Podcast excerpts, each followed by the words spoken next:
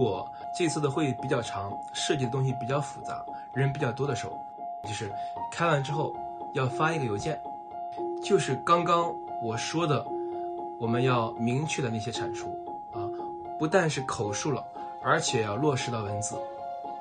如果不落落实到文字，没有证据，你不知道别人有没有看到，要放到纸面上啊。比如说，如果明天对方没有发给你，你可以把邮件掰出来，说：“嘿，你看到没有？这是昨天我们说好的。”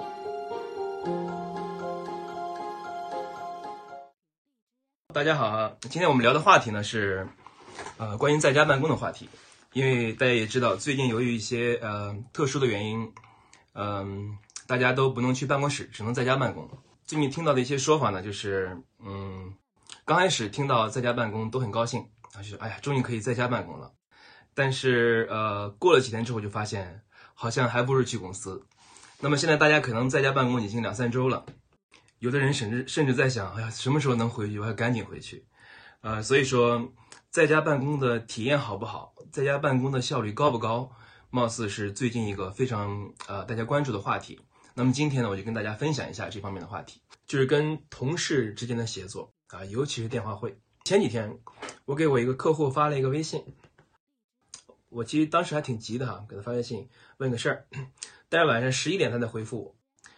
呃，我说怎么这么晚呢？他说因为我十一点之前从早上到现在一直在开电话会啊，他说我现在才有点时间打开电脑做我的事儿，前面时间一直在开会啊。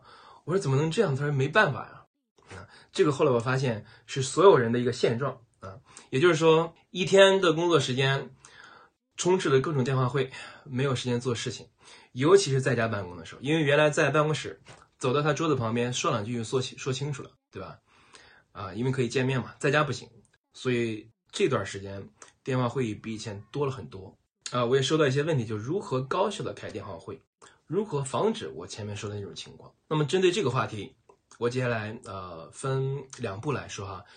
我们先说第一步，第一步是什么呢？就是开电话会之前，脑子里先要想一想，想什么呢？就是要不要开，能不能不开啊？什么意思？就是一天里，如果你今天需要开四个电话会，你要想一想，这四个都是必要的吗？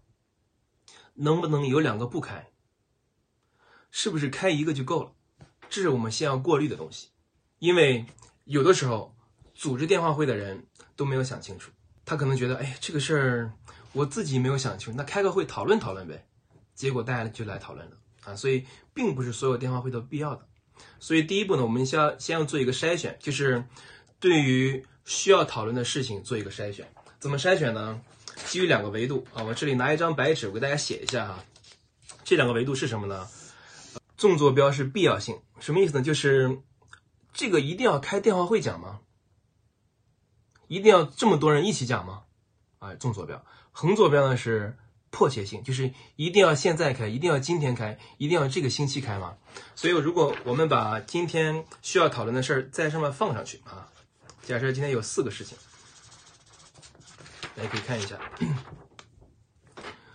左下角是什么呢？就是必要性不是那么高，迫切性也是不是那么高，就这儿的事情啊。那么这些事情不开，坚决不开，除非它能够上升到这边。对于这个事儿，这是什么呢？就是必要性很高，但是不迫切。那么我们可以开，但是不一定今天。我今天有更重要的事儿啊。大家再看这个，这个很急，但是必要性怎么不高不不高？那个这个呢，可能不需要开会，谁该做什么做什么就好了，或者两个人之间快速打个电话就得了啊。只有在这个地方的事情，也就是说，它确实值得开会，而且这个会也很紧急，我们才去开。其实这个仍然是变被动为主动的一个方式，就是我们自己要在脑子里判断一下，今天这些事儿哪些值得讨论，哪些不值得讨论。因为我们大部分的电话电话会，大家可能也知道。都不是那么高效，因为把一个电话会开高效是很难的，啊，这是我们第一步要做的一个筛选。那么接下来呢，就是第二步。既然开电话会这么难，啊，又花了我们这么多时间，应该怎么开啊？分享一点点我的经验哈。首先，我们来看一下，就是电话会跟这个日常面对面的沟通，或者说在会议室的沟通，到底有什么不一样？其实它区别无非就在于：第一，眼睛看不见；第二，你没有办法得到对方的反馈啊。因为在办公室开会的时候，你能知道，哎，这个人没有注意听，哎，那个人好像有点不同意，哎，那个人有点不高兴，哎，这个人貌似貌似很同意我这个想法。但是在电话会上，这个完全没有办法感知到。这第二个区别，第三个区别是什么呢？就是开电话会的时候，你不知道对方有没有走神儿，也就是许多人不一定百分之百全程专注。这是电话会和在家呃和在办公室开会的三个重要的区别。好，那么既然知道区别之后，我们就来看一下这个到底应该怎么开。说几个呃电话会要注意的哈。第一个就是语速。如果是开电话会的话啊，我们的语速需要比在呃办公室面对面开会要慢很多。我们团队以前专门做过这样的这个，不不能说实验啊，就是这样的尝试。我们发现开电话会跟对方同样交代一个什么，或者解释一个什么模型，解释一个什么方案，对方的理解程度确实要比面对面要低很多。这个事情越复杂，理解程度越低。所以我们的语速要放的稍微慢一点。这第一个。第二个就是基于我们前面说的，因为开电话会的时候，对方看不见，或者说。你发给他一个 PPT，他可以看见，但是你不知道他有没有理解。所以在电话会的时候，我们要解释什么呢？多去解释一下看不见，或者说多去解释一下没有共同看见的东西。举个例子哈，比如说刚才我这个图，现在我能只给大家说，哎，你看这有 X 轴、Y 轴，上面有什么什么啊？如果是电话会的话，对方互相看不见，你也不知道他现在有没有看见。我们在解释的时候要多花一些东西，多花一些功夫，多花一些什么功夫呢？比如说，啊，你现在有没有翻到 PPT 的第五页？问他一下，好，那你可以看到上面有一个 Y 轴，有个 X 轴，对不对？再问他一下，啊，这种 check in 特别重要，这个是确保对方能够跟上你的思路，对方看到了、理解了你解释的东西。如果我们面对面说话，啊，你可能说十句都不需要问对方你有没有听懂。你有没有看到，对不对？这个是不需要的啊。面对面说话，你如果问别人，别人会觉得你很傻。比如我现在跟大家说了大半天了，我说，呃，听懂了吗？听见了吗？不需要啊。但是如果四五个人电话会的时候，我们需要很多的这种介入，很多的这种 checking。比如讲了三句，说，哎，刚才我说那个，大家听到没有？有没有不同意见？有没有人不理解的？如果没有，那我们继续哈。好这个就时候就可以再继续讲着讲再说，哎，小李，刚才那个东西是前几天你发给我的，我解释的对吗？这个是确保小李有一个确认啊。再比如说讲着讲着要再打断，哎，老板啊，这个方案我先讲了一半哈，我先停一下，我想听听您的建议。到目前为止，你有什么看法没有？确保老板没有睡着，确保他没有去喝咖啡，对吧？所以在开电话会的时候，前面说的语速要慢一些。第二个呢，就更多的介入，确保每个人的。投入，确保每个人都在线，啊，这是第二个，啊，第三个非常重要的是什么呢？就是开完会之后挂电话之前，一定要非常非常明确的说出来每个人应该干嘛。如果做不好的话，是一大忌。就是开完就开了，啊，有时候你会觉得这个还没有听懂吗？我都说前面已经讲过了，肯定每个人都明白了，应该明白了，挂吧？不是的，啊。我以前有太多太多这种经历，我觉得别人明白了，觉得别人其实没有明白。尤其是比较长的电话会，如果开完了，最后一定要加一句，加一句什么呢？说好，我们都商量完了哈，我来总结一下。